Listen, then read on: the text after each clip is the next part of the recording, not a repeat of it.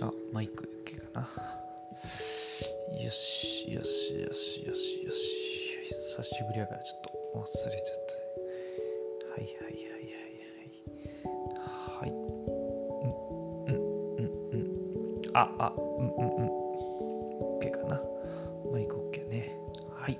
じゃあ行きましょうか。はい、行きましょう。はい、皆さん、こんにちは。あブラザー610の育児教室にようこそ。このチャンネルは3人の子供の父親でもあり、アウトドア系 YouTuber のブラザー610が育児に関する情報をさらっと聞き流すだけでシェアできる育児教室のチャンネルです。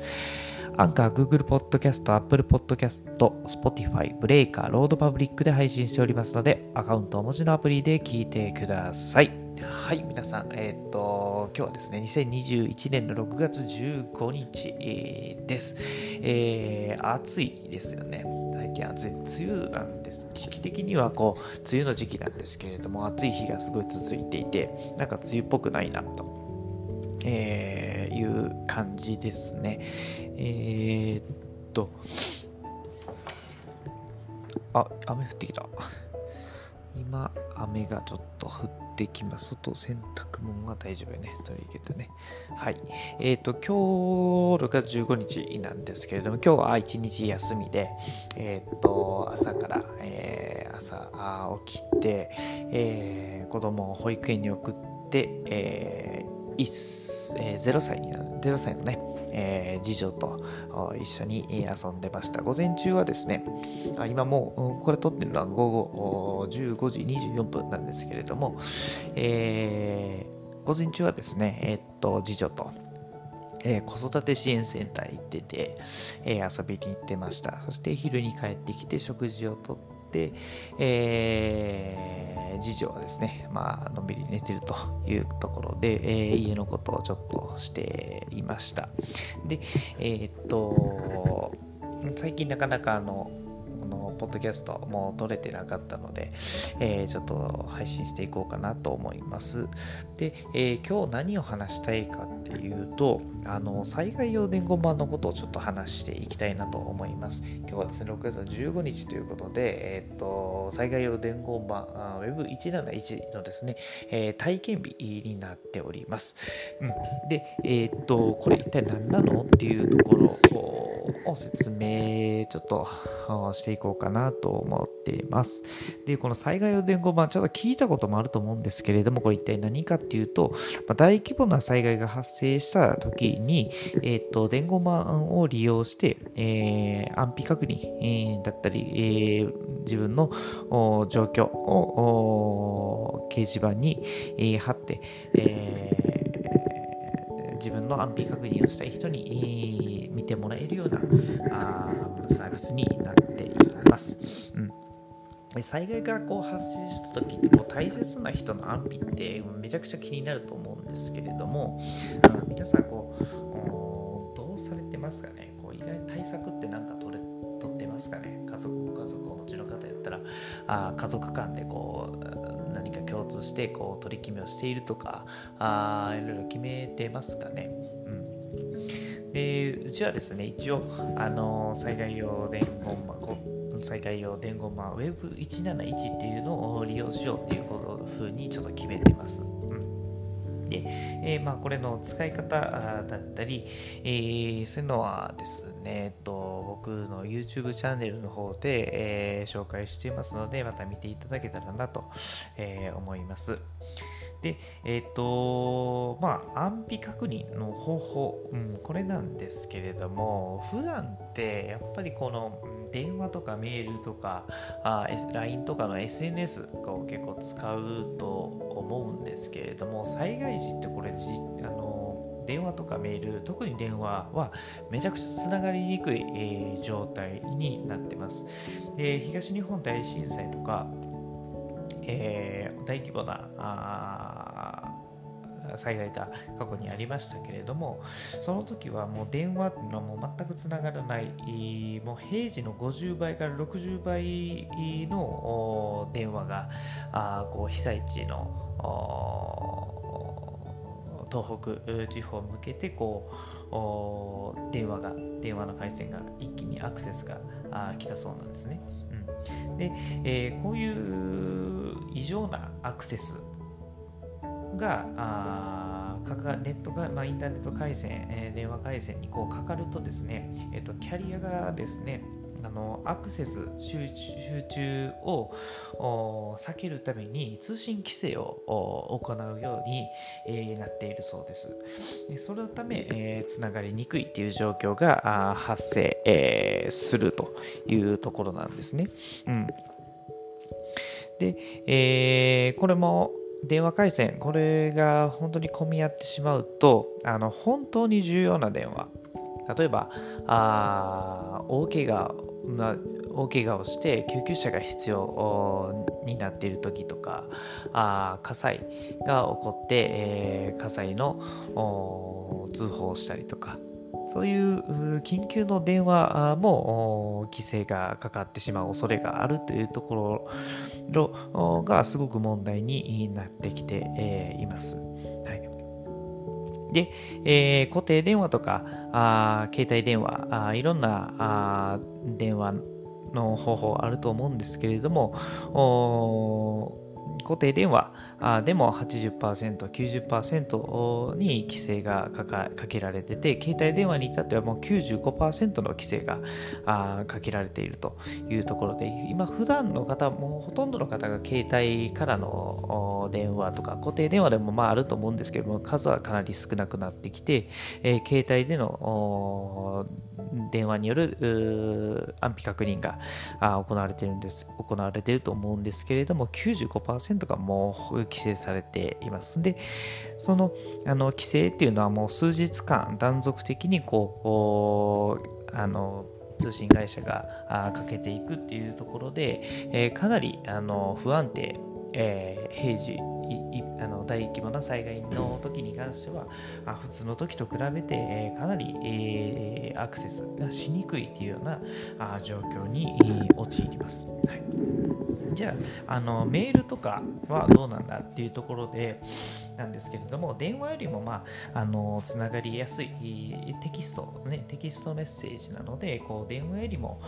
つながりやすいっていう面はあるんですけれどもやっぱりこうメールもサーバーを通して、えー、その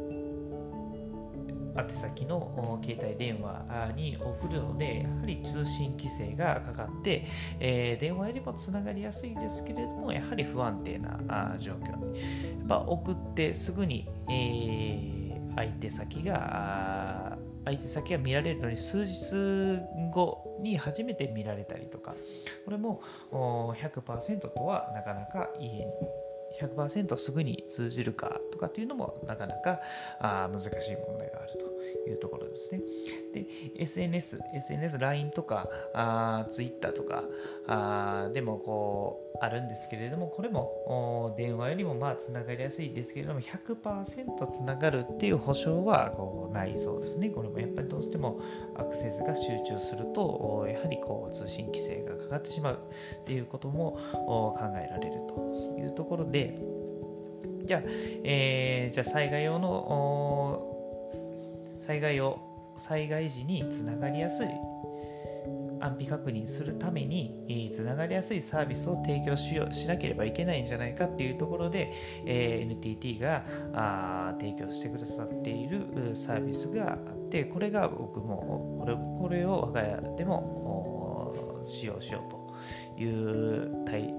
制にしています。それがですね、先ほども言ったと言いましたけれども、災害用伝言版 Web171 っていうサービスになります。はい、これは、まあ、NTT が災害時に、え、災害用の安否確認のツールとしてつながりやすい、よりつながりやすいツールとしてこう準備してくださっているサービスです。はい、で、えー、これはどんなものかというと、まあ、簡単に言うと、自分の携帯電話番号がありますよね。自分の携帯電話番号を使って掲示板を作って、そこに自分の情報を打ち込みます。自分の現状ですね。えー、避難してます。えー、僕はなんとか無事です。どこどこに、え、避難しています。っていうところをこう書き、え、残しておくと。うん、で、えー、さらにこう自分が気になる例えば自分の妻だったら僕の妻の携帯電話番号も知ってますんで、えー、妻の携帯電話番号に掲示板が書かれていないかどうかっていうのも確認できるようになってます。携帯電話番号が分かる、分かれば、あその人の安否情報、そこに掲示板に書き込まれていたら、その人の情報があこう分かるっていうことですね。はい、ですので、こう、災害時、災害起こった際に、えーその災害を伝言板に、えー、自分の状況をあの書き込みましょうねっていう体制さええー、取り約束事さえ決めていたらあ安否確認割すごくスムーズに取れるっていうようなあデバイスなツールになってきています。で僕の家族間っていうか、まあ、僕と妻だけなんですけど携帯電話持ってるのね。で、えー、僕と妻の取り決めではですね、災害が発生、まあ、離れた場所にいて災害が発生したら1時間以内に、災害用伝言板に、え自分の状況を書き込もうねっていうふうに、えしています。はいまあ、できるだけ早くっていう、まあ、1時間以内っていう、まあ、具体的にちょっと決めてるんですけれども、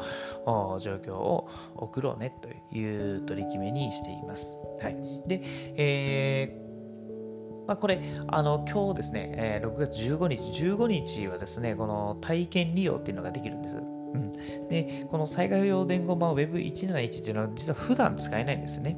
普段は使えないものになっています。はい、災害時に、えー、NTT が使えるようにポチッとこうするシステムなので、平時は使えません。うん、ただ、えー、っと、毎月1日と15日、えー、は体験利用できるので、あの今日15日なので、あの今日今日15日の23時59分まで体験利用できますので、あのこれを聞いた、これを聞いたですね、ご方はご家族とか大切な方と一緒に、えー、この災害や伝言版 Web171 のサービスを体験してみてはいかがでしょうか。で、えー、登録で、えー、体験できる定体体験、えー、利用ができる期間がですね、えー、毎月、先も言ったんですけど、毎月1日と15日、で、正月の三が日、あと防災週間8月の30日から9月の5日の間、で、防災とボランティア週間という1月15日から1月21日の間は、サービス、えー、体験利用できるそうなので、えー、その自分、あの、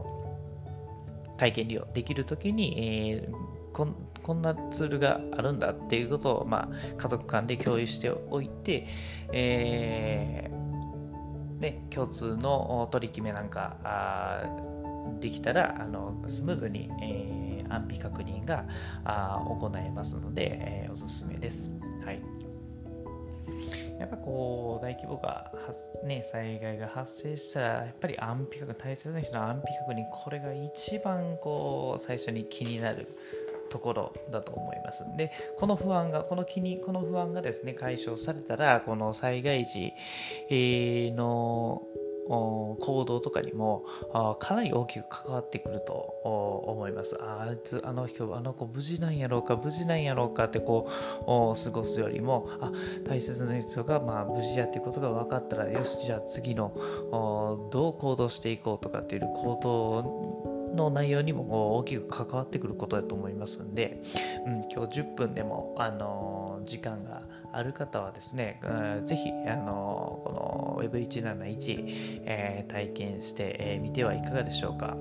えー、先ほど言いましたが、あのこの取り使い方とか簡単な使い方をですね、僕の YouTube の動画にもしておりますので、えー、概要欄に URL 貼っておきますので、えー、お時間ある方は